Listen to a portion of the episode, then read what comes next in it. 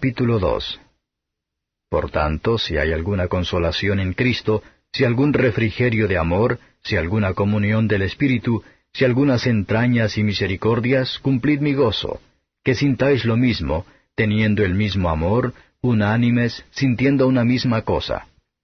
Nada hagáis por contienda o por vanagloria, antes bien en humildad, estimándoos inferiores los unos a los otros, no mirando cada uno a lo suyo propio, sino cada cual también a lo de los otros. Haya pues en vosotros este sentir que hubo también en Cristo Jesús, el cual, siendo en forma de Dios, no tuvo por usurpación ser igual a Dios.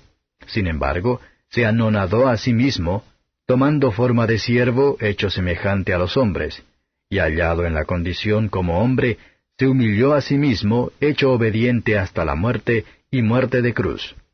Por lo cual Dios también le ensalzó a lo sumo, y dióle un nombre que es sobre todo nombre, para que en el nombre de Jesús se doble toda rodilla de los que están en los cielos, y de los que en la tierra, y de los que debajo de la tierra, y toda lengua confiese que Jesucristo es el Señor a la gloria de Dios Padre. Por tanto, amados míos, como siempre habéis obedecido, no como en mi presencia solamente, sino mucho más ahora en mi ausencia, ocupaos en vuestra salvación con temor y temblor. Porque Dios es el que en vosotros obra así el querer como el hacer por su buena voluntad. Haced todo sin murmuraciones y contiendas, para que seáis irreprensibles y sencillos, hijos de Dios sin culpa en medio de la nación maligna y perversa, entre los cuales resplandecéis como luminares en el mundo reteniendo la palabra de vida, para que yo pueda gloriarme en el día de Cristo, que no he corrido en vano, ni trabajado en vano. Y aun si soy derramado en libación sobre el sacrificio y servicio de vuestra fe, me gozo y congratulo por todos vosotros. Y asimismo gozaos también vosotros y regocijaos conmigo. Mas espero en el Señor Jesús enviaros presto a Timoteo, para que yo también esté de buen ánimo, entendido vuestro estado. Porque a ninguno tengo tan unánime, y que con sincera afición esté solícito por vosotros, porque todos buscan lo suyo propio, no lo que es de Cristo Jesús. Pero la experiencia de él habéis conocido, que como hijo a padre ha servido conmigo en el Evangelio. Así que a éste espero enviaros, luego que yo viere cómo van mis negocios y confío en el Señor que yo también iré presto a vosotros. Mas tuve por cosa necesaria enviaros a Epafrodito, mi hermano y colaborador y compañero de milicia, y vuestro mensajero y ministrador de mis necesidades, porque tenía gran deseo de ver a todos vosotros, y gravemente se angustió porque habíais oído que había enfermado. Pues en verdad estuvo enfermo a la muerte, mas Dios tuvo misericordia de él, y no solamente de él, sino aun de mí, para que yo no tuviese tristeza sobre tristeza. Así que le envío más presto, para que viéndole os volváis a gozar, y yo esté con menos tristeza.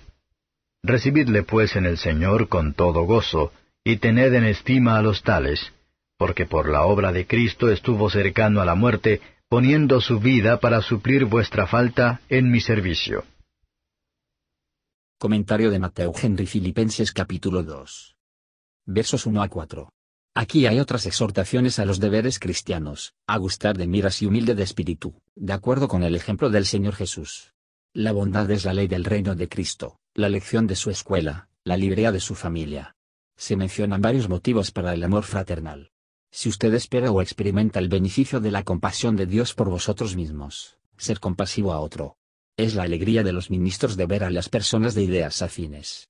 Cristo vino para hacernos más humildes, que no haya entre nosotros un espíritu de orgullo. Debemos ser severos en nuestras propias faltas, y rápido en la observación de nuestros propios defectos, pero dispuesto a hacer concesiones favorables para los demás. Debemos preocuparnos amablemente a los demás, pero no seamos entrometidos en otros asuntos de los hombres.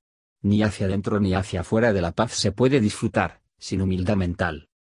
Versos 5 a 11. El ejemplo de nuestro Señor Jesucristo ha puesto delante de nosotros. Hay que parecerse en su vida, si queremos tener el beneficio de su muerte. Fíjese en las dos naturalezas de Cristo, su naturaleza divina y la naturaleza humana. El cual, siendo en forma de Dios, participando de la naturaleza divina, como el Hijo eterno y unigénito de Dios, Juan 1 verso 1, no había pensado que una usurpación ser igual a Dios, y para recibir culto divino de los hombres. Su naturaleza humana, en este documento se hizo semejante a nosotros en todo excepto en el pecado. Así, bajo, de su propia voluntad, se inclinó por la gloria que tenía con el Padre antes que el mundo fuese. Dos estados de Cristo, de la humillación y la exaltación, se notan.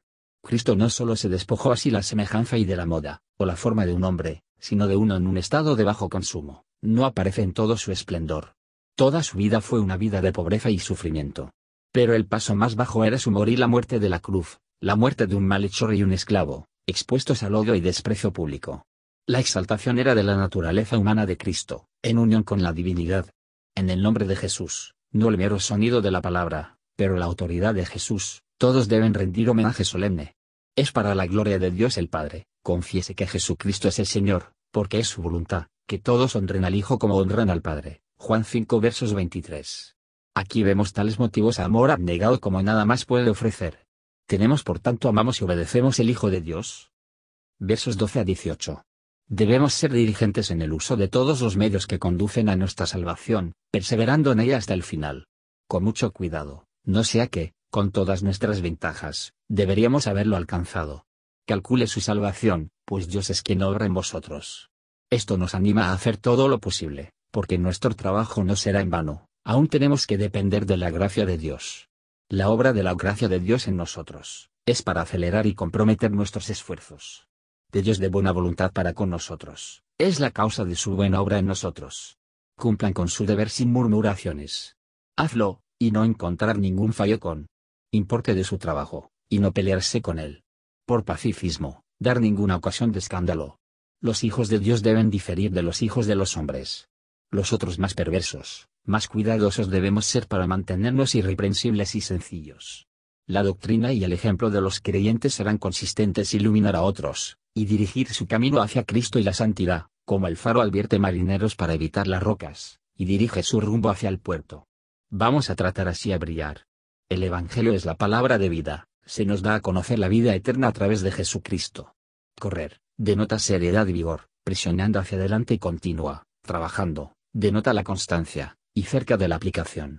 Es la voluntad de Dios que los creyentes deben ser mucho en regocijo, y aquellos que son tan felices como para tener buenos ministros, tiene mucha razón para regocijarnos con ellos. Versos 19 a 30. Lo mejor es con nosotros, cuando nuestro deber convierte en algo natural para nosotros. Naturalmente, esto es, sinceramente, y no en la pretensión única, con un corazón dispuesto y vistas verticales. Tenemos la tendencia a preferir nuestro propio crédito, facilidad y seguridad, antes de la verdad, de santidad y de servicio, pero Timoteo no lo hizo. Pablo deseaba la libertad, no a fin de tomar el placer, sino que podría hacer el bien. Epafrodito estaba dispuesto a ir a los filipenses, que podría ser consolada con los que habían se lamentaron por él cuando estaba enfermo. Parece, su enfermedad fue causada por la obra de Dios. El apóstol les insta a amarlo más en esa cuenta. Es doblemente agradable tener nuestras misericordias restaurados por Dios, después de un gran peligro de su eliminación, y esto debería hacerlos más valorados. Lo que se da en respuesta a la oración, debe ser recibido con gran agradecimiento y alegría.